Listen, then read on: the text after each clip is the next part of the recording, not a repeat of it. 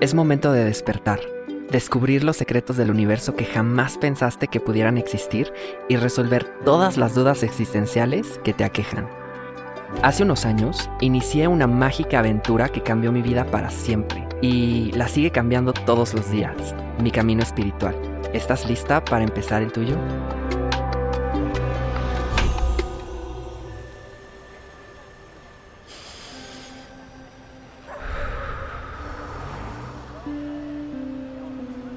31 de octubre de 1981. Un bebé es colocado en la puerta de la casa de unas personas descritas como detestables, que vivían en un barrio de un estado en Inglaterra. Así comienza más o menos mi historia favorita del mundo, mi fuente de aprendizaje, de conocimiento, mi obsesión y mi pasión, que, por mera suerte, tiene mucho de lo que te voy a platicar a continuación. Hay una parte de esta historia que describe una creencia o práctica ancestral que tiene todo que ver con conocerse a sí misma, con entender nuestra naturaleza desde una óptica diferente. En el mundo mágico de Harry Potter le llamamos Patronus. En el mundo terrenal tiene varios nombres, Totem o animal espiritual, son dos de ellos. Hay momentos en los que cierro los ojos y puedo verlo claramente. Más que verlo, lo siento. Y es maravilloso porque soy yo, pero en otra forma. Soy yo, pero en otra piel. ¿Qué tal amiguitos de la pradera? Yo soy Dito Torres y mi animal espiritual es el dragón azul. Este podcast contiene información muy sensible y podría contener lenguaje explícito. Se recomienda discreción.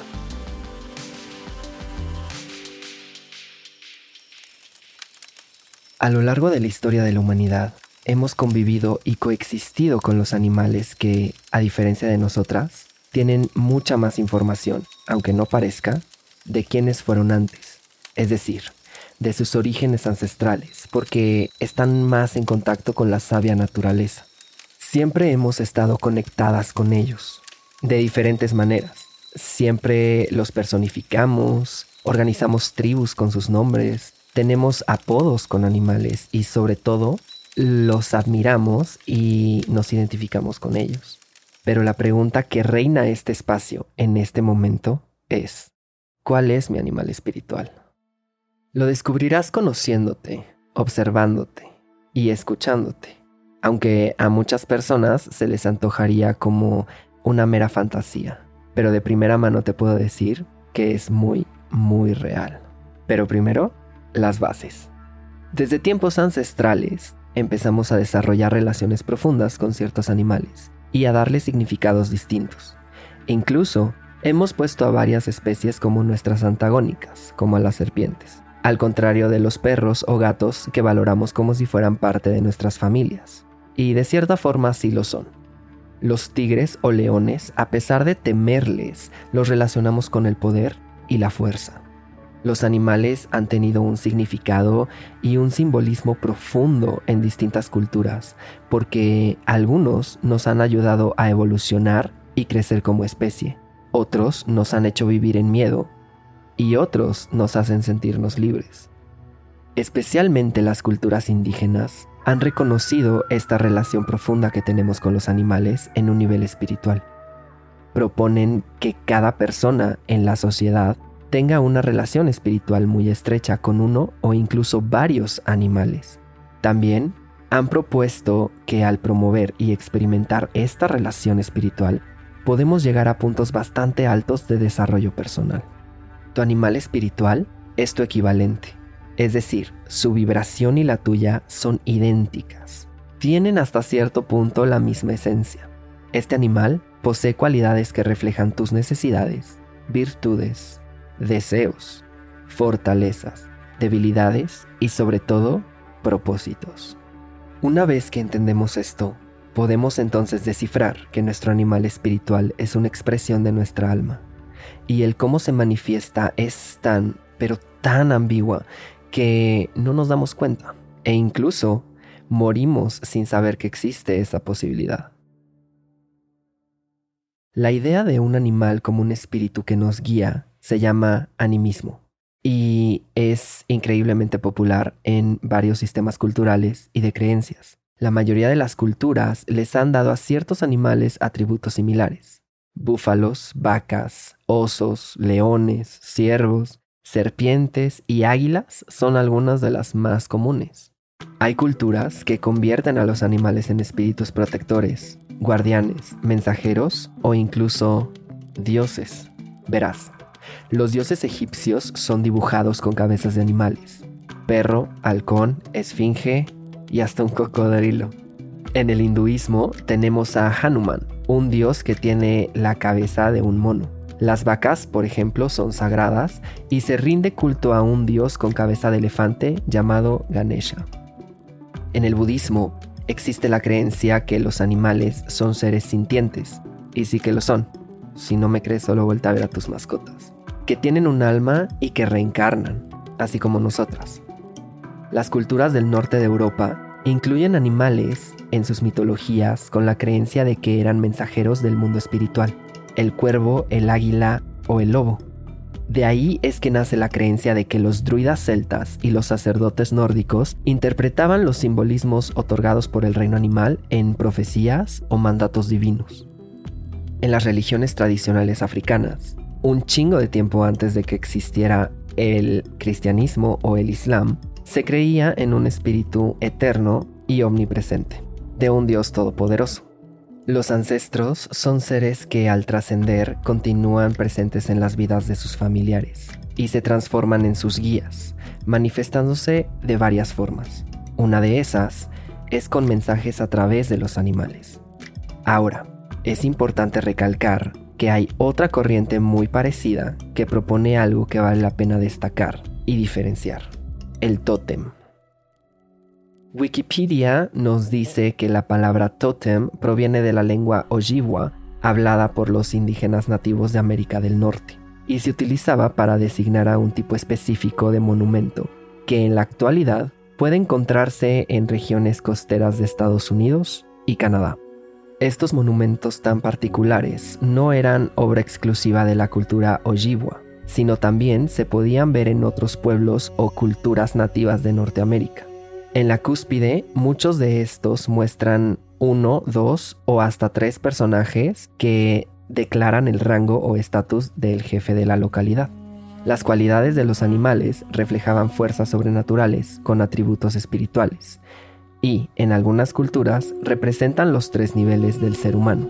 El yo inferior o inconsciente, el yo medio, la mente, y el yo superior, este último representado con la figura alada o de un pájaro, símbolo de la expansión.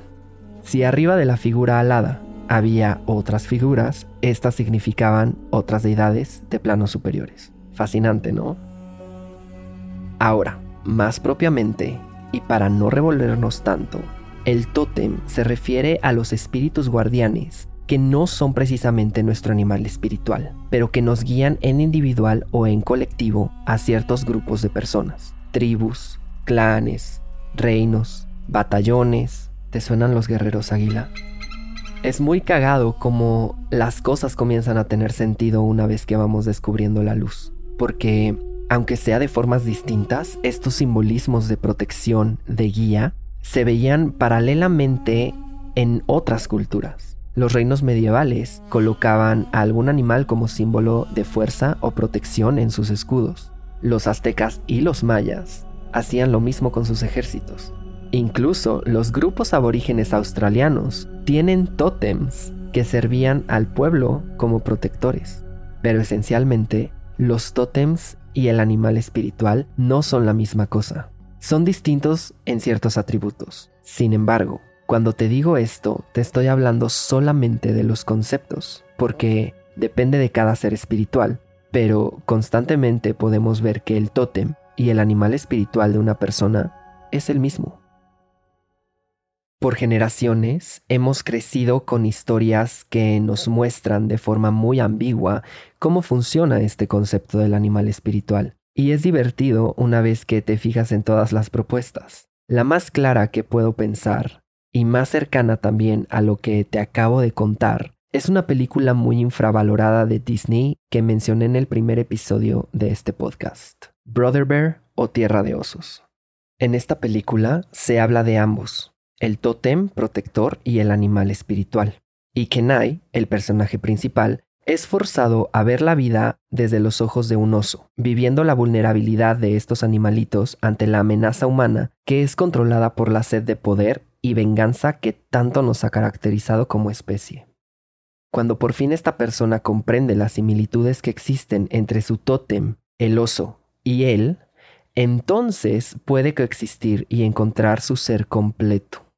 A veces, no entiendo por qué esta película, siendo tan buena e ilustrativa en un tema tan importante, es tan poco valorada y reproducida. Pero esa es una discusión para mucho después. Ahora, vamos a lo realmente denso. Te voy a contar cómo es que yo lo entendí desde mucho antes de empezar a explorar este tema, y te prometo que tiene todo que ver con el principio de este episodio. En Harry Potter and the Prisoner of Azkaban, el libro 3, Harry aprende un nuevo hechizo que lo va a proteger de un terror que lo acecha, su Patronus. Muy ambiguamente, el profesor Lupin, quien, by the way, es un hombre lobo, explica que el Patronus no solo te protege, sino que aparte es una expresión de tu alma. Una vez teniendo la fuerza suficiente para formar un patronus de tamaño completo, se revela ese animal que te guía, protege y te da fuerza. Después de todo, expecto patronum es el latín de la frase esperando un guardián. Una vez que se descubre, puede hasta modificarse. Sucede que cuando nos adentramos más a la historia del niño que vivió, podemos descubrir que los patronus de sus compañeras tienen muchas similitudes con las características de cada personaje, e incluso el mismo Harry quien adopta el mismo Patronus de su papá. Albus Dumbledore tiene un fénix de Patronus porque, como él, renació de entre las cenizas y tiene un gran poder y fuego interior.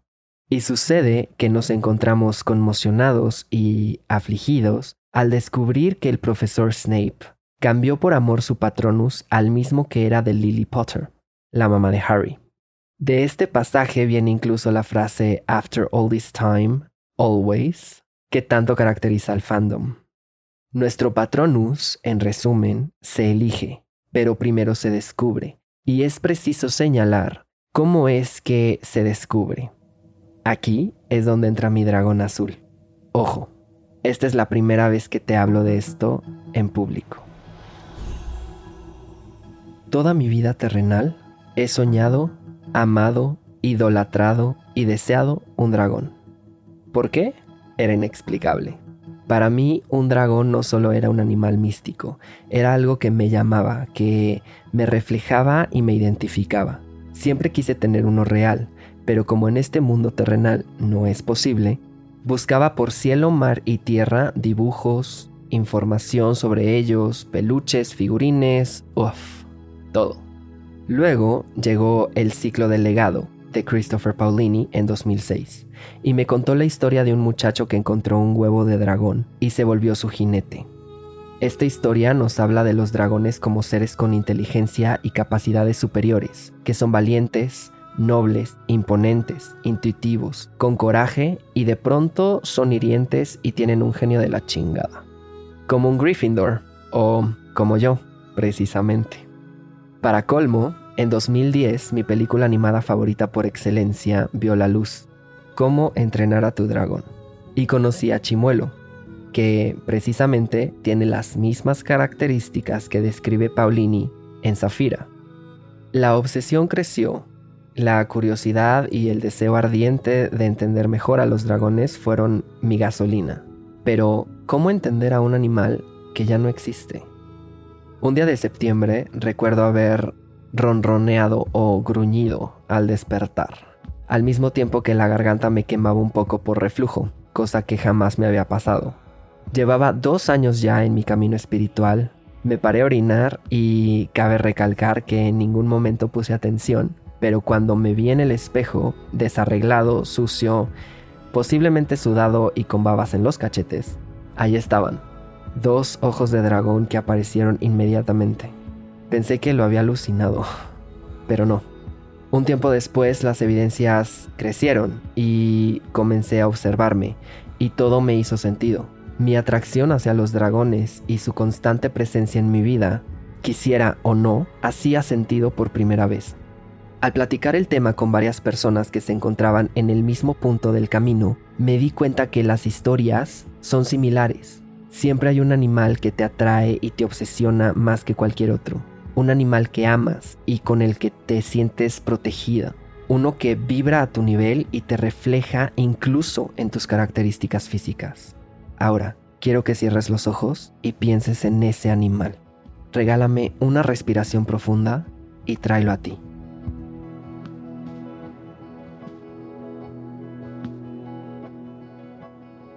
¿Lo tienes? No sé si sea este el tuyo pero podría serlo. Y lo más hermoso de todo es que puede ser cualquiera y de cualquier naturaleza. Si sientes cómo vibra dentro de ti, ahí tienes una primera clave. Ahora, Harry Potter no es la única obra que trata el tema del animal espiritual ambiguamente.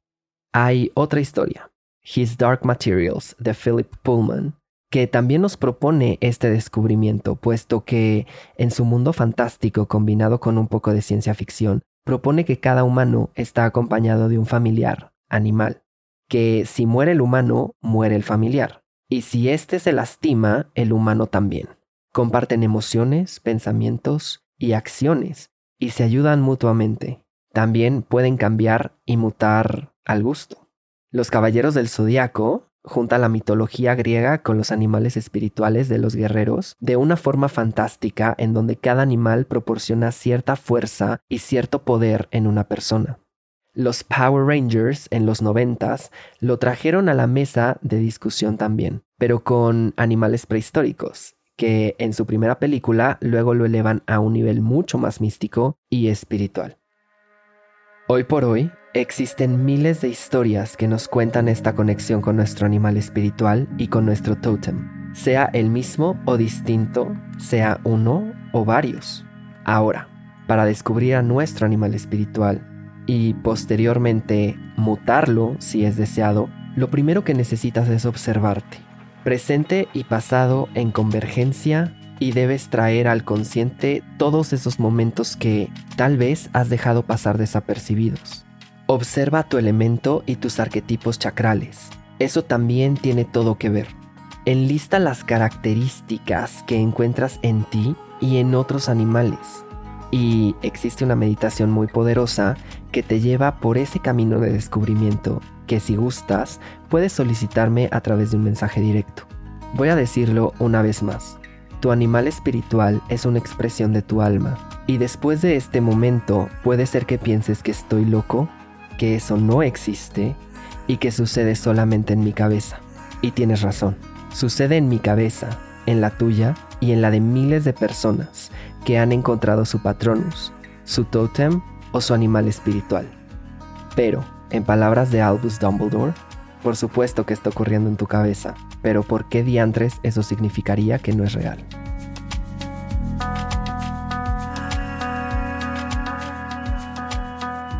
Podemos rugir como león, correr como un chita, volar como una garza o sacar la lengua como una serpiente o iguana.